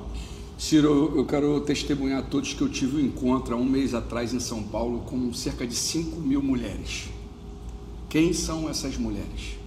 Muitas delas de periferia, muitas delas de é, passando, enfrentando grandes dificuldades, onde ou o seu filho ou o seu marido se encontra preso em masmorras medievais, onde um sistema que nós temos é, no Brasil, onde um jovem que comete um delito deveria ir para um local para que haja recuperação, ressocialização, e esse jovem só piora. Um processo hoje que nós estamos no Brasil de quase um milhão de presos, sem emprego, sem uma oportunidade, sem perspectiva, tanto de homens como mulheres, e você não vê um projeto nacional transformador para essa geração é, do povo brasileiro. E frisando nessas pessoas, para essas pessoas, para todos que nós vão, vão ouvir isso aqui. Existe uma lei que é a Lei Mandela, que é trazer um pouquinho de dignidade. Cometeu o crime, vai pagar pelo crime, mas forma, de forma que o Estado tenha a responsabilidade de trazer esse criminoso para de volta para a sociedade, de forma diferente, de forma transformadora. E a base disso tudo são as mulheres. Elas conseguem, meu irmãozão, eu vejo na minha casa, eu vejo na vida de todos, você visualiza, elas são, elas são uma máquina, meu irmão. Estão em todas. Se não bastasse, ficam com filhos, não tem muitas das vezes uma creche que enquadra-se no sistema de educação né, e a, dessa transformação. Eu coloquei como minha vice uma mulher. Eu trouxe logo uma mulher e da educação como minha vice quando eu vi, quando eu estive. Você vê quando você se depara num, num, governo, em qualquer que seja o governo que passou, e eu não, eu não consigo pensar em nenhum que tenha feito, se eu posso estar equivocado, mas eu vou dizer assim, com 99,9% de certeza, que nenhum governante do, do nosso país colocou um percentual dentro das suas cadeiras de importância de secretarias, tanto secretarias como ministérios, 50% homens e 50% mulheres. Se não mais mulheres ainda, capacitadas, preparadas, com um detalhezinho a mais do que o homem. Tem um detalhe, meu irmãozão. Aqui, eu vejo lá em casa, eu sinto uma dorzinha, meu irmão. Pô, daqui a pouco eu já estou na cama, tá tudo doendo. Filha, pô, daí ela varoa, vem com leitinho, vem com sei o quê. A varoa, varão. O Criador é tão maravilhoso. Nós tivemos uma vitória agora recente. A minha varoa em 2018, na campanha, minha varoa foi diagnosticada com leucemia. O Criador, meu irmão, fez um agir, um mover, e aí ele fala em tudo, da glória porque foi, uma, foi um momento muito difícil, mas foi um momento muito grandioso, meu irmão. Foi algo assim, experiências sobrenaturais. E hoje, para a honra e glória do Senhor Jesus, a minha varoa se enquadra aqui, curada, maravilhosa, linda, entendeu, meu irmão? Superando todas que, porque é uma enfermidade que ela está curada. Ela fez o transplante porque o Criador proporcionou que houvesse um doador 100% para ela, que foi o irmão dela. Uhum. E, e, mas só que o tratamento é longo, é um tratamento de cinco anos, meu irmão. A varoa ainda toma alguns remédios e eu creio que aquilo vai cair tudo por terra, porque o médico dos médicos vai entrar e vai limpar por completo ela e não vai ter mais remédio para ser tomado. Mas só que ela com todo, tudo essa que está vivendo, ainda cuida do, do varão aqui que está com uma febrezinha. Meu irmão, levanta, varão. levanta, vaso. Entendeu? Vai lavar uma louça, me ajuda aí, pega uma vassoura. Irmão, Barão, aproveita aqui para falar te amo, Barão. Te amo, te amo, te amo. Mesmo a mulherada é tudo. É, eu, é tudo. Tem deixa eu te dizer, eu fui prefeito e fui governador e metade dos meus secretários eram mulheres, nas oh. duas ocasiões, lá atrás. Nada mais filho que a minha obrigação. Fundei a PM feminina do Ceará e, e a PM de lá era normal, né? no Nordeste, há anos atrás e tal. As pessoas têm uma cultura patriarcal, não é de maldade né? Respeita-se muito as mulheres, mas há uma cultura patriarcal. E a PM resistia, os comandantes, mas doutor, isso não é possível, como é que vai ser o alojamento? Assim vira, está criado e acabou. E ela hoje existe e é muito qualificada, muito preparada, oficiais já chegando ao topo do comando. Enfim, eu tenho orgulho de ter tido essa, esse, de dar esse testemunho. Deixa eu te falar uma coisa, voltando a esse negócio do escândalo, porque eu fiz um comentário querendo, usando a lição da, da Bíblia, que é a separação do joio do trigo. Nós estamos vendo de novo um escândalo né, no Ministério da Educação, em que as pessoas apressadamente pegam a parte e generalizam para o todo.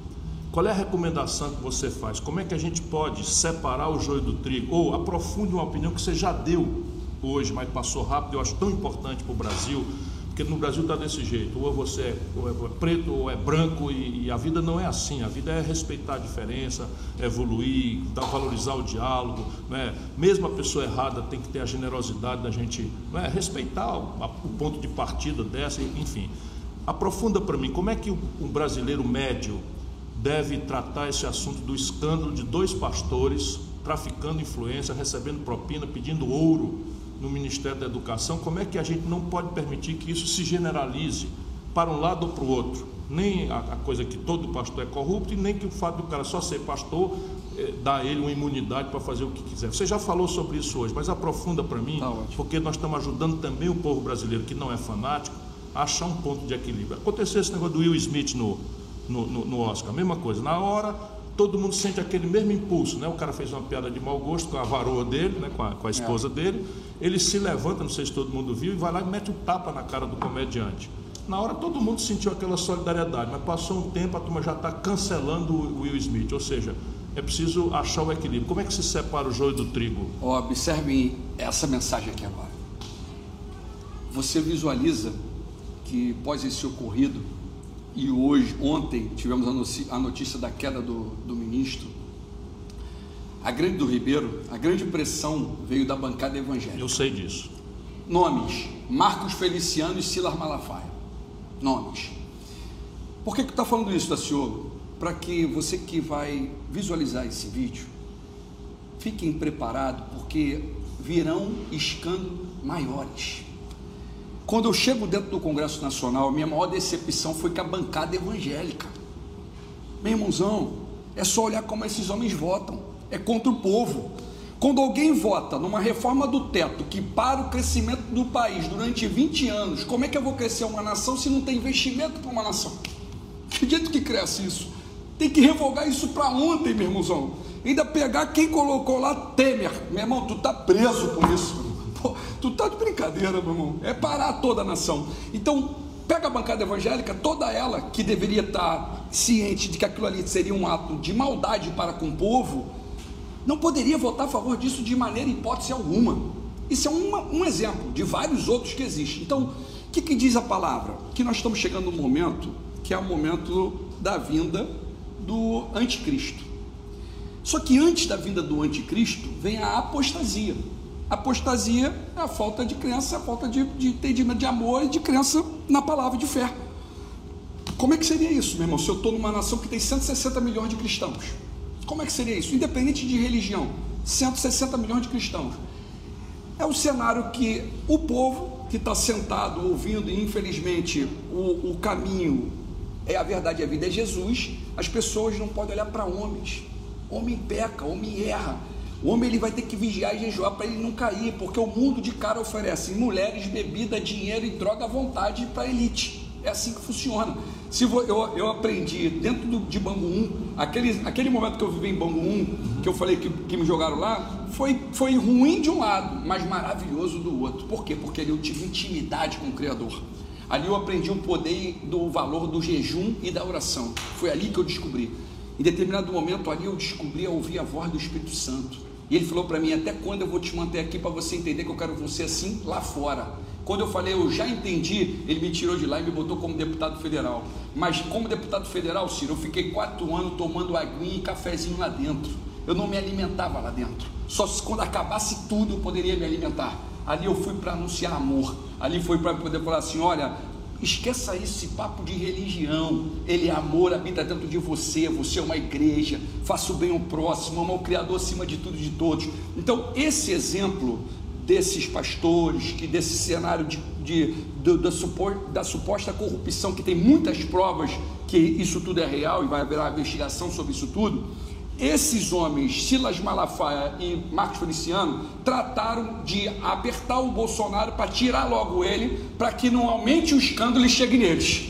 Meu irmão, vamos, tira logo isso, porque senão vai matar o escândalo e vai chegar na gente aqui. Entendeu, meu irmãozão? Então, povo é, adorador e que tem entregou o coração para Jesus Cristo, não abandone Jesus no momento da verdade.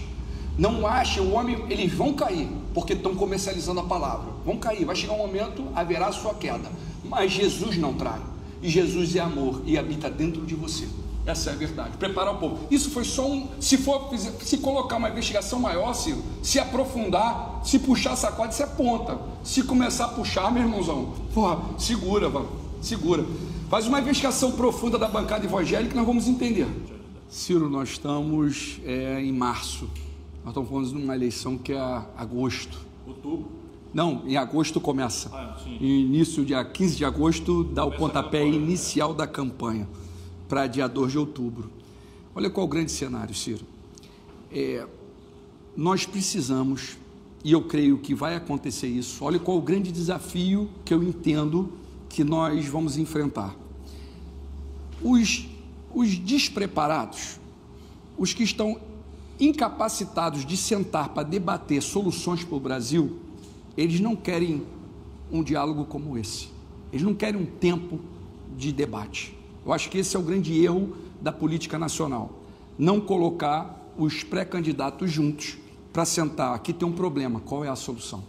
Me traz a solução. Você não vai conseguir mostrar para uma nação em um minuto uma resposta tão complexa de problemas grandiosos. Né? Então, nós vamos proporcionar ao povo, e eu, eu, eu, eu pego eu vou, é, de extrema importância o que está no meu coração batendo. Eu, esse dia eu mostrei o teu livro para os meus seguidores.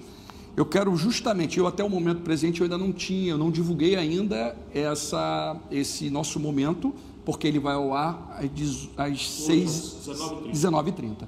Então, quando terminarmos aqui, hoje eu vou falar, olha, vão lá, vivo lá para assistir. Justamente para que as pessoas possam ter conhecimento disso. Então, o, tanto o Bolsonaro quanto o Lula, eles querem que fique essa polarização que o, que o Bolsonaro classificou entre o bem e o mal, que na verdade é o mal com o mal.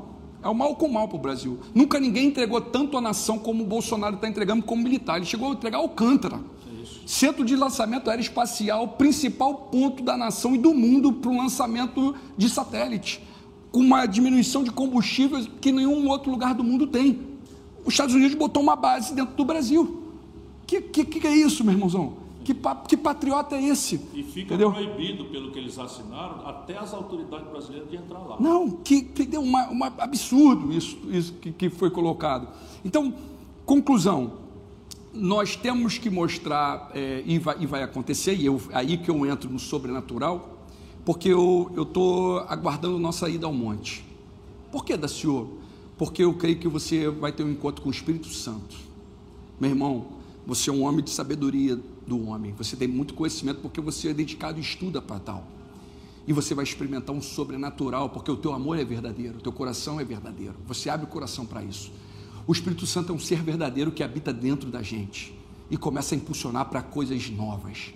Te traz uma, uma tranquilidade maior. Eu lembro que eu era muito brigão também, mulherengo, brigão e beberrão. E, e eu aprendi hoje, meu irmão, pode bater, varão bate de todos os lados, mas bate, bate, bate gostoso, vai, já que vai dar um tapa, então dá bem dado, porque eu vou ter que assimilar esse tapa, então, então amém. Porque ele fala assim: olha, a mim pertence a ira, eu retribuirei. Maldito é o homem que cai na mão do, do Criador, meu irmãozão. Então, vamos pegar esses adversários da nação, esses que estão matando o nosso povo, e vamos orar para eles, porque o Criador vai agir de forma sobrenatural e vai mostrar o caminho da solução do projeto nacional de desenvolvimento para a nação, de patriotismo, de nacionalismo, de defesa da nossa pátria, das nossas riquezas, de crescimento, de proteção, do fim da opressão do nosso povo. Então eu acredito que o irmão, você, meu irmão, é um instrumento do Criador. Se formos parar para analisar qual era a probabilidade de Daciolo bater na tua porta naquele dia, que probabilidade é essa, meu irmãozão? E o que, que eu fui fazer lá? Eu cumpri uma ordem. Tem uma mensagem, e isso está em Ezequiel 33, que ele fala assim: ó, te coloquei como sentinela na nação. Se eu disser para você avisar para aquele varão lá que ele vai morrer, e você não avisar ele morrer, a culpa é tua. Agora, se você for lá avisar e ele mudar o procedimento dele, eu aumento o tempo de vida dele na terra. Meu irmão, isso aqui é uma passagem terrena, é muito rápido. 70 chegou a 80 é fadiga e cansaço. É assim que funciona chega um momento que ninguém parte sem antes ter tido a oportunidade do grande chamado. Que chamado? Eu quero você seguindo comigo. Você é maravilhoso, você tem sabedoria, mas agora eu quero te apresentar coisas sobrenaturais. O Criador quer te levar para águas profundas, Senhor. O Criador vai te capacitar, porque a perseguição é tão grande e a decepção maior é com os teus, com aqueles que estão em volta de você, que dizem ser teu amigo e que daqui a pouco vai te trair. Mas esquece, meu irmão entrega ao Criador. Posso falar aqui de, de forma profética, nessa caminhada, nessa trajetória política, haverá decepções com pessoas que dizem estar com o irmão, não estão. Você vai ver eles fazendo palco duplo. Você vai ver eles conversando com você e querendo fazer cadeira para Lula. Você vai ver isso, vai ter. Mas, meu irmão, levanta a tua cabeça, continua a tua jornada, porque o Criador tem algo especial para você e tem um que não trai. Esse é Jesus Cristo e habita dentro do irmão. Amém. Essa é a e vamos para o monte, Varal. Vamos pro monte. Esse é o Cabo da Ciolo. Eu queria muito revelar. Ele é uma pessoa completamente diferente. E as pessoas, por preconceito, vão olhando logo ali e cancelando. Mas vocês viram hoje a profundidade. Eu te agradeço, meu irmão. Te agradeço aquela oração, aquele abraço fraterno. Mas eu profundamente agradeço você existir. Um patriota, nacionalista, que dá testemunho na plenitude da sua força, da sua juventude. E é pouca gente que tem a tua força moral aliada a essa, a essa consciência de cidadania, né, de solidariedade à causa do povo brasileiro. Eu te agradeço muito. Tá? Estou em paz. Eu te adoro, meu irmão. E agora chegou a hora do react do Cirão. Roda a vinheta, diretor.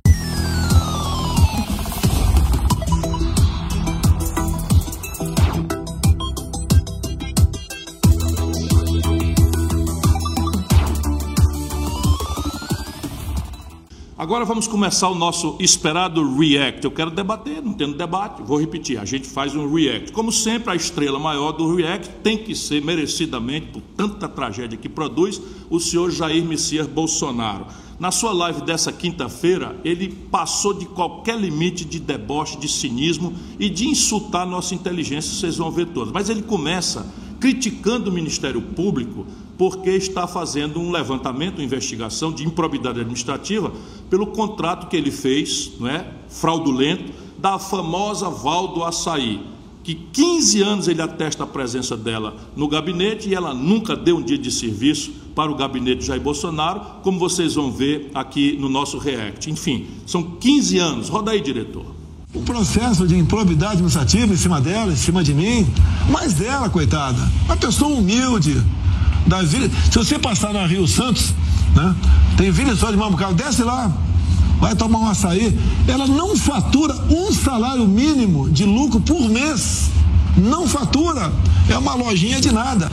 Dá até vergonha. Vergonha o MP investigar isso aí. Val nunca esteve em Brasília. Não sei, não sei interrogar a Val, não, nem a minha. Eu estou confessando, ela nunca esteve em Brasília, é verdade. Vocês vejam aí não é, como é que uma pessoa despudoradamente corrupta como é o Bolsonaro reage diante de uma acusação. O Ministério Público está acusando o Bolsonaro e a Val do Açaí de improbidade administrativa. O que é improbidade administrativa? É uma série de possibilidades, mas neste caso é de que a Val do Açaí recebia dinheiro por 15 anos do gabinete do deputado Jair Bolsonaro em Brasília e nunca deu um dia de serviço para o gabinete do deputado Jair Bolsonaro. Na verdade, tinha uma loja de açaí não é, ali na Rio Santos, ali no interior do Rio de Janeiro.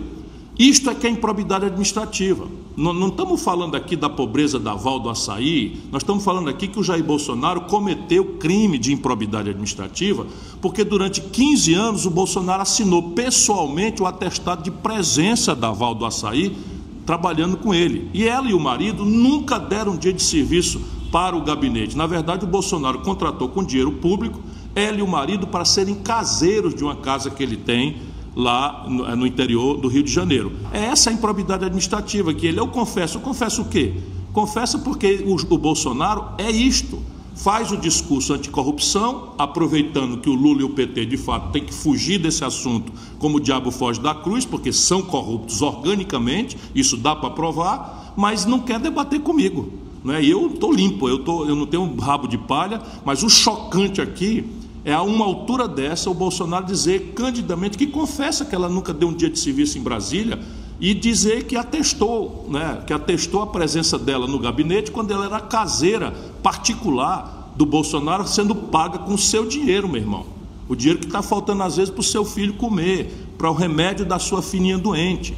E isto é o que nós temos que colocar, porque volta a dizer, pelo dedo é que se conhece o gigante. É pelo dedo que se conhece o gigante. Se o camarada acha que pode roubar assim, por que, que não rouba no grande? Porque ser sério não depende do tamanho da tentação. Isso a gente sabe bastante bem. Mas se vocês pensam que parou por aí esse show de cinismo e de deboche com a nossa cara, parou não, não é? Agora esse trecho da mesma live da quinta-feira em que ele, Bolsonaro, comenta as mutretas no Ministério da Educação e dá a entender que vai bancar a permanência do ministro. Mas duas caras que é, não bancou. Pode soltar, diretor. Já que falou em corrupção, né? Vamos falar um pouquinho sobre a questão do, do Ministério da, Educação no Brasil. Né?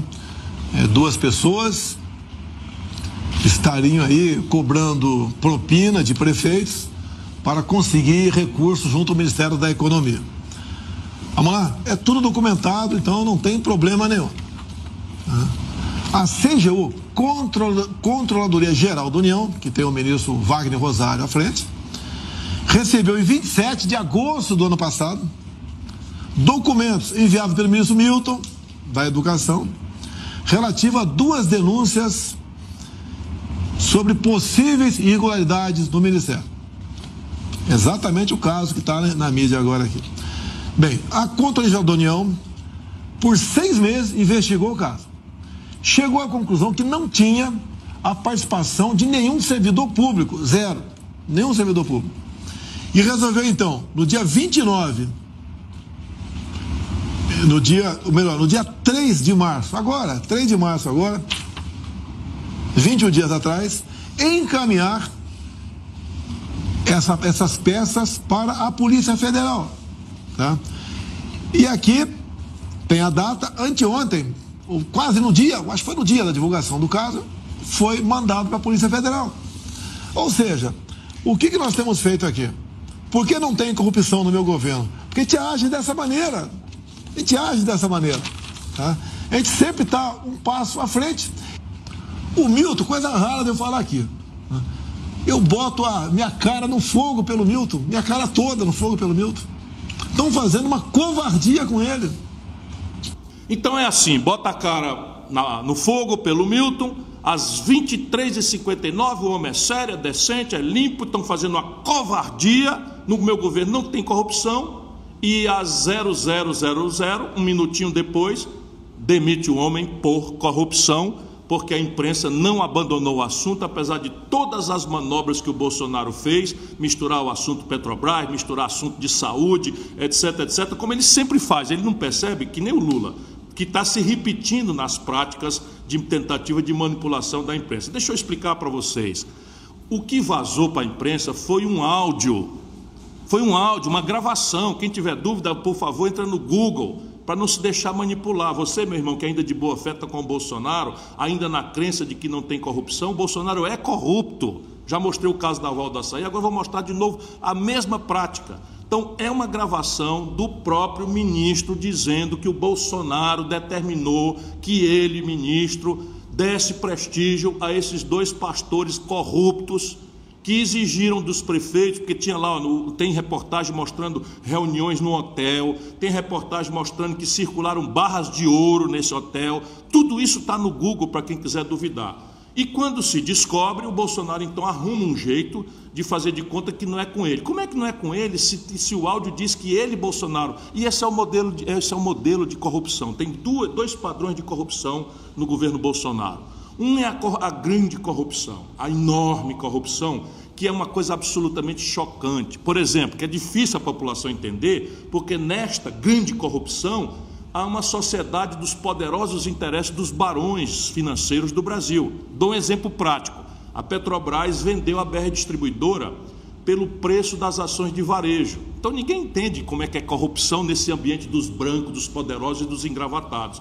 Mas eu fui ministro da Fazenda, eu fui governador, eu fui prefeito, eu tenho, sabe, estudos profundos, conheço com grande intimidade a administração pública brasileira. Não é porque eu sou melhor do que ninguém, é porque eu me dedico a estudar para poder fazer por onde merecer a confiança das pessoas, porque os problemas exigem que a gente estude. Eu não vou ficar com vergonha de estudar. Pois bem, quando você vende no setor público, especialmente, mas no setor privado também, as ações de uma companhia na bolsa têm um preço de varejo. Então, o preço de varejo, no caso das ações, é ali bastante pequeno, por regra. Quando você, ao invés de vender as ações, um, um, lote de 10 mil, um lote de 20 mil no preço de varejo, e você vende o controle da companhia, ou seja, a maioria das ações que passa a controlar no caso da BR Distribuidora, é uma privatização da empresa que era 100% propriedade do povo brasileiro, o preço das ações no varejo multiplica às vezes por mil. Assim como eu estou lhe dizendo, se no varejo valia um, quando você vai passar o controle, ela pode chegar a valer até mil. Como é que a gente constrói essa evolução? No leilão. Pois bem, não fizeram nada disso, saíram esquartejando a BR Distribuidora e venderam pelo preço de varejo o controle da BR Distribuidora. Uma das maiores falcatruas lá fora no estrangeiro. Todo mundo comenta essa falcatrua. Aqui ninguém abre um pio, porque quem comprou foram os barões brasileiros que dão as cartas também na, publica, na publicação, né, nas grandes mídias do país. Essa é a grande corrupção. A Petrobras, que o Lula também operou de forma absolutamente corrupta, deu para o Eunício Oliveira um bilhão de reais de contrato sem licitação. Esse mesmo Eunício Oliveira com quem ele anda hoje. Eu estou dizendo prático, o nome da empresa era Manchester, sem licitação, enfim, tudo isso é verdade e nenhum deles tem coragem de me processar porque eu tenho todos os documentos. O nosso país é um país assaltado por todos esses caras e eles não me toleram porque eu conto a verdade, porque eu não tenho rabo de palha. Pois bem, essa mesma corrupção do Bolsonaro, eles venderam os gasodutos e oleodutos da Petrobras. Sabe o que é o gasoduto? Vamos pegar aqui. A Petrobras tem um poço de gás em Urucu, lá no interior do Amazonas, e a termoelétrica de Manaus. Então tem ali uns 800 quilômetros, não sei direito aqui o tamanho, mas uma enormidade. Só quem usa esse, esse gasoduto é a Petrobras. E ela tem isso, por exemplo, no Brasil inteiro. Pois bem, a maior parte dos gasodutos, a Petrobras, que só ela que usa, vendeu para iniciativa privada por preço absolutamente subfaturado, e aí a propina gigante né, que, que rola direto. E no dia seguinte que ela vendeu esses gasodutos e oleodutos para a Petrobras, para a iniciativa privada, sabe o que aconteceu? Como só ela usa, ela contratou do, do, do cara que comprou, do, do, capitalista privado que comprou, ela alugou. É assim mesmo, como se tu tivesse um apartamento, vendeu o apartamento por 100 e resolveu alugar por 10 do, do cara que te comprou teu apartamento. Um negócio maravilhoso esse. Resultado, em 10 meses tu recebe, tu tem que pagar de aluguel o que tu recebeu para vender teu apartamento. Pois eles fizeram exatamente isso com a BR Distribuidora. Essa é uma categoria de ladroeira que está correndo frouxa no governo do Bolsonaro. A segunda é essa mildice, que é muito mais dele e dos filhos dele. É o cabo que roubava da Val do Açaí, que roubava da gasolina do gabinete, o que é que faz agora? Em cada ministério, mas especialmente na saúde e na educação, as gravíssimas questões do Brasil, eles montaram a quadrilha, que envolve militares, que envolve pastores, que é a base do Bolsonaro. E resolveram fazer disso, em vez de liberar os recursos conforme planejamento, projetos, etc. Não. Ele se acertou com o grande centrão, e ali, doutor, a corrupção agora está pedindo propina em ouro. Eu já tinha visto todo tipo de molecagem desse país, mas propina em conta de ouro. E o Bolsonaro flanando, como se não tivesse nada a ver com isso. Ele, ele é um presidente que não sabe de nada, que nem sabe aquele outro. É, pois é, o Lula a mesma coisa, não é? Diz que não sabe de nada, que não sabia de nada, e todo mundo roubando, especialmente os amigos mais próximos. E eu estou aqui de olho, e se não tiver debate, vai ter react. Bom, agora a cereja do bolo. No domingo, o Bozo teve a coragem de falar que o governo dele acabou com a farra com dinheiro público. E vocês sabem quem estava ao lado dele quando ele disse isso? Pasmem. Solta aí, diretor, para todo mundo ver. Acabou a farra com dinheiro público.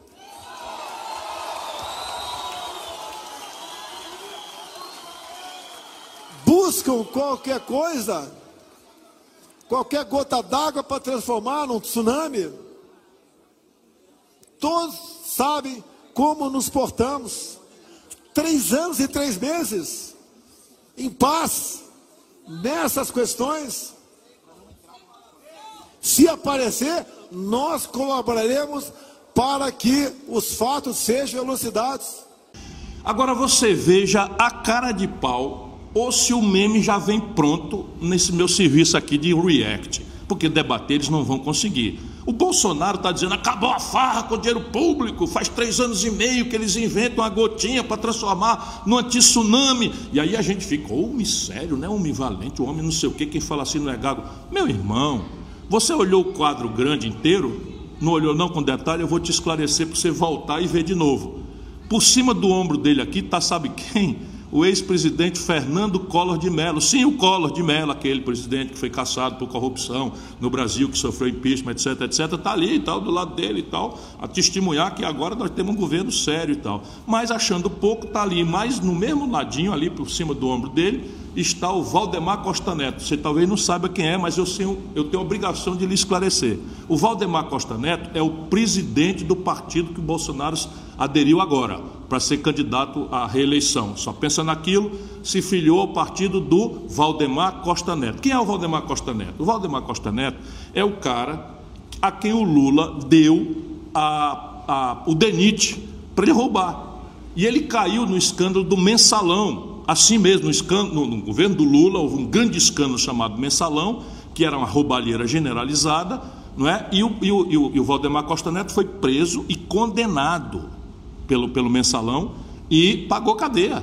Pagou cadeia e tal. Pois bem, do lado do Colo e do Valdemar Costa Neto, mas daquela turma toda ali, o Bolsonaro entope a tua consciência, meu irmão você que ainda tem boa fé, que está chocado com a corrupção do PT, como se ele fosse a mais pura das almas. Não é não. É um corrupto e que se entregou, se vendeu e vendeu o Brasil, igualzinho o Lula fez, aos politiqueiros ladrões desse país. Sabe o que é está acontecendo? Hoje sobra 25 bilhões de reais ao todo do investimento federal e o Bolsonaro entregou numa emenda para os políticos roubarem, salvo exceções que felizmente deve haver, não é? mas entregou para os políticos roubarem até 30%, 40%, 18 bilhões do restinho de dinheiro que está sobrando. Nós precisamos trabalhar a questão da corrupção fora da manipulação não é? dos discursos desses anjos que infestam a vida brasileira ou esse país vai para o vinagre. Não por acaso tem um áudio que viralizou nas redes mostrando que tem muito bolsonarista, que é gente boa como nós e que está de boa fé e que foi enganado, mas que já está gradualmente tomando consciência do que está de fato acontecendo e faz um questionamento muito interessante. Eu quero me desculpar porque eu sou muito honesto, eu não tenho como dizer quem é e nem tenho como apurar a veracidade. Mas é impressionante como viralizou nas redes, especialmente nas redes bolsonaristas, esse, esse tweet. Então vamos ouvir, eu faço um comentário porque está acontecendo muito fortemente no Brasil. Pessoas de boa fé, que votaram protestando contra a crise econômica e contra a ladureira do PT, estão gradualmente percebendo que o Bolsonaro é mentiroso, que os enganou e gradualmente estão dando oportunidade a outras alternativas. Vamos ouvir o tweet. Então eu apoio muito o Ciro Gomes. Eu falo, eu não tenho certeza se tudo que ele fala é verdade, fundo do coração dele que ele é honesto, aí não tem como eu saber. Mas que, o, que as palavras dele são boas, são. Que as ideias dele são boas, são, não adianta. Ele é inteligente e ele sabe articular ali, sabe falar. Eu acredito que ele seja um homem forte para enfrentar o povo ali de Brasília. E tem sabedoria para isso. Agora, se ele é honesto, se ele vai querer fazer isso, eu não sei. Mas você vê o discurso dele, você vê as ideias dele ali, é o que a gente pensa tinha que fazer mesmo. Não tem como discordar com ele. Ele fala a verdade. Vou saber que é honesto, a gente está experimentando nada, né? Por isso que eu tô com ele. E a seleção for hoje, eu voto no Ciro Gomes. Voto sim. Eu tô com o Bolsonaro ainda, entre Bolsonaro e Lula, com certeza Bolsonaro. Com certeza. Não tem discussão. Mas entre Bolsonaro e o Ciro Gomes, eu já fui uma vez Bolsonaro, então eu dou a chance pro Ciro Gomes agora. Bolsonaro não deu conta de fazer o que ele queria. Fez muita coisa boa sim, mas não, não, o que eu pensei que ele ia fazer, ele não fez. Quem sabe o Ciro Gomes aí, ele tem peito para isso. Eu acho que ele merece um voto de confiança. Pela eloquência e pela inteligência dele. Bom, é isso. E, e, e, as pessoas sábias, meu irmão, se, se, se eu posso ponderar para todos vocês e muitos outros, deixa eu explicar primeiro. Olha aqui, 70% do eleitorado brasileiro de São Paulo, do Rio de Janeiro, de Minas Gerais, do Rio Grande do Sul, do Norte, do Centro-Oeste, foram 70, não foram 10. 70% do povo. E é nosso povo. São pessoas que nos deram vitórias por cima de vitória a vida inteira, são pessoas que estiveram conosco ao lado.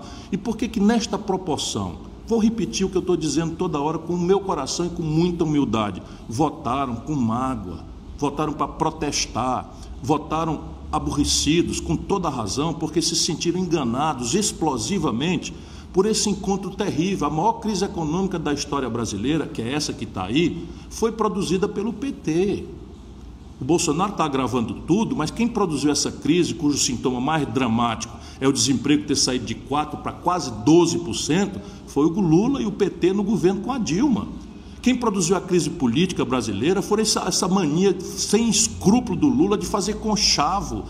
Espera um pouquinho, o Lula botou o Michel Temer na linha de sucessão. Sabe quem produziu essa crise foi para a explosão as pessoas que tiveram generosamente o crédito expandido no Lula. O Lula expandiu o crédito de 15% para 55% do PIB.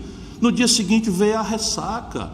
E as pessoas estão por milhões, para ser exato, 63 milhões e 700 mil pessoas saíram do crediário, da, da, da crença de que ia dar certo, para a humilhação do nome no SPC. E aí isso está se conformando, então 70% do povo brasileiro votou no Bolsonaro, protestando por isso. E gradualmente as pessoas estão vendo que o Bolsonaro fez um projeto de propaganda, um projeto de marketing. Ele, ele sabia desse sentimento pegou muita grana de, de, de, de, dinheiro sujo aí, não, não, não contabilizado, veio um, um, um, assessor estrangeiro e empacotou, o nome do assessor estrangeiro é Steve Bannon, empacotou esse Bolsonaro, homem da moral, da família, homem contra a corrupção, que é uma nota de três reais, é um estelionato, é um grande mentiroso. O que, é que a gente deve fazer? Paciência, humildade, que é o que eu estou procurando fazer. Então, meu irmão, você é anônimo que está aí circulando, mas você deu a chave Para para pensar, meu irmão. O que ele está dizendo é o seguinte: olha, eu estou inclinado a votar no Ciro Gomes, mas nem sei se é verdade. Façam isso, todos os brasileiros. Sabe, nenhum povo sábio, nenhum povo maduro, tanto mais um povo machucado como nós, se apaixona por político. Sabe quem quer essa paixão, esse ódio? É porque está com medo de um debate em que a gente tira a roupa civicamente, tira a fantasia, sabe, tira a maquiagem, para olhar de cara feita, olhar, pesquisar de onde é que o cara vem, se o cara está dizendo que é sério, ele não pode ter funcionário fantasma. Sabe, se o cara diz que é amigo do pobre, ele não pode ter tido a oportunidade de governar e ter governado muito mais para os ricos do que para os pobres. Eu tenho o um número. No período que o Lula mandou no Brasil, ele transferiu para os ricos dos bancos 4 trilhões e 88 bilhões de reais. E no mesmo período transferiu para os pobres 332 bilhões de reais. Como nunca ninguém tinha feito nada pelos pobres, pareceu que esse pouco que o Lula fez pelos pobres é muita coisa. E como todo mundo sempre fez pelos ricos nesse país sofrido e machucado, o Lula ter feito também fazendo discurso de esquerda. Mas quando acabou o mandarinato do Lula, meu irmão, cinco brasileiros, cinco dedos de uma mão, acumulavam a renda dos 100 milhões de brasileiros mais pobres. E isso só muda com o modelo tributário. O Lula não mexeu uma palha no modelo de cobrança de imposto. Eu cobrava imposto sobre lucros e dividendos quando fui ministro da Fazenda do Itamar. O Lula revogou junto com o Fernando Henrique. Sabe, o Lula deixou as isenções fiscais na conta de 370 bilhões de reais. Faz sentido queijo suíço, salmão, filé mignon e mais 36 produtos né, de luxo terem sido incluídos na cesta básica é quase um chute no, no, no, no, no estômago de um povo que está passando fome para não pagar imposto. E é isso que o, o, que esse, o que esse áudio, na verdade eu falei tweet, não é tweet, esse áudio está circulando nos grupos de WhatsApp, mas saiu também no tweet que a turma está repercutindo. Então, vamos fazer isso, vamos parar para pensar, para que se apaixonar seis meses antes? Sabe, fechar os olhos, entrar na lambança de político, entrar no conchavo de político, dá um passo para trás, irmão. Pesquisa todo mundo, obriga todo mundo a dizer o que, que fez no passado, como é que se explica a tragédia econômica brasileira, qual é a raiz dessa crise e, mais importante, o que cada um está pensando para resolver o seu problema. Sai dessa de paixão e de ódio, deixa só os fanáticos aí, que felizmente são a minoria. E agora, para não dizer que não falei de flores, não é? Eu sempre gosto de de, de, recolher uma coisa boa nesse ambiente aí de tanto, tantas decepções e frustração do povo brasileiro, eu quero, para encerrar, eu mostrar para vocês aí sim um tweet muito simpático de um cidadão brasileiro chamado Cássio Rezende. Solta o tweet. Bom, Dá gosto, viu? Dá gosto porque paga a gente. Eu ando aí acordando de madrugada, lutando todo dia, né, sendo humilhado por esses poderosos que já ganharam a eleição. Toda hora uma crônica dizendo que o mundo já se acabou, que eu não tenho chance e eu não me abato. Mas eu não me abato porque eu amo o povo brasileiro, esse é o sentido superior, moral da minha luta.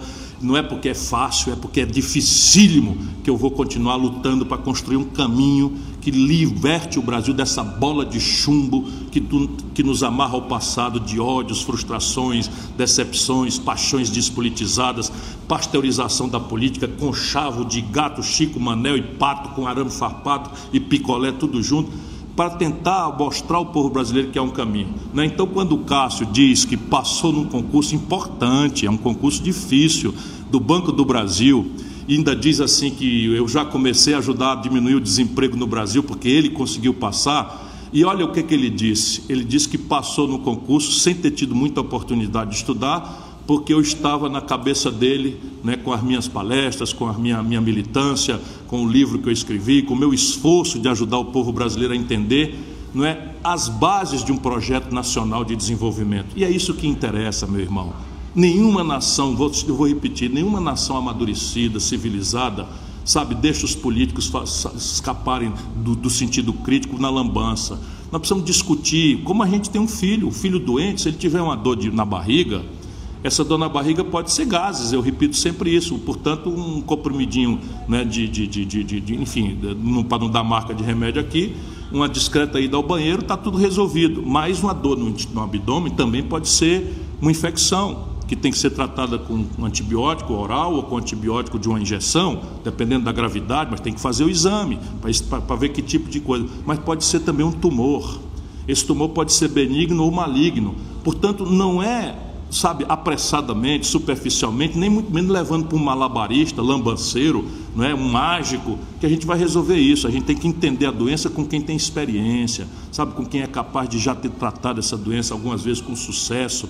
E aí, depois da gente fazer os exames, descobrir o bom diagnóstico, é que a terapia vai funcionar. Porque se você der um, um, um comprimidinho para gases, para tratar um câncer, esse câncer vai entrar em metástase, que é, mal comparando, a situação do Brasil. Nós não aguentamos mais, sabe, tanta demagogia, tanta superficialidade. E o Cássio é, me dá esse, Cássio Rezende me dá essa grande alegria. Faça você também um esforço, se não para passar no concurso do Banco do Brasil, mas para tomar pé, tomar consciência, entra nas nossas redes, acompanha nossos vídeos, porque aí você vai entender o tamanho do problema brasileiro, mas vai também ter, como eu, a esperança de que com um projeto nacional rebelde a essa vacalação política que hoje o Lula e o Bolsonaro representam, a gente muda o Brasil e faz história.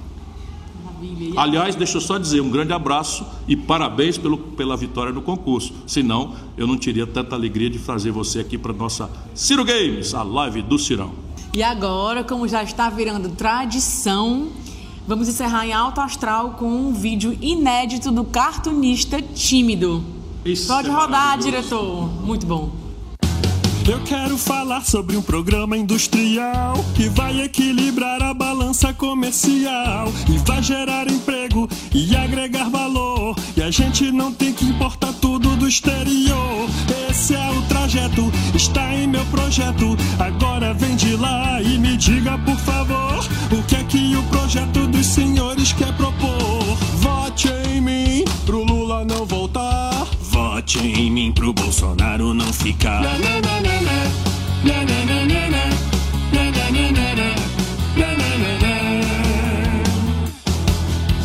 Agora eu vou falar sobre o imposto de renda. O que eu fiz enquanto fui ministro da Fazenda. Taxar grandes fortunas não traz fuga de capital. O mundo inteiro cobra, isso é bom, isso é normal. Esse é o trajeto, está em meu projeto. Agora vem de lá e me diga, por favor, o que é que o projeto dos senhores quer propor. Vote em mim pro Lula não voltar. Vote em mim pro Bolsonaro não ficar.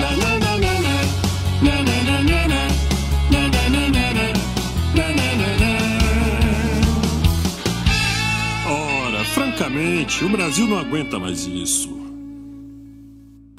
Gente, por hoje é só, mas fique ligado nas redes que vai ter muito giro do Ciro essa semana.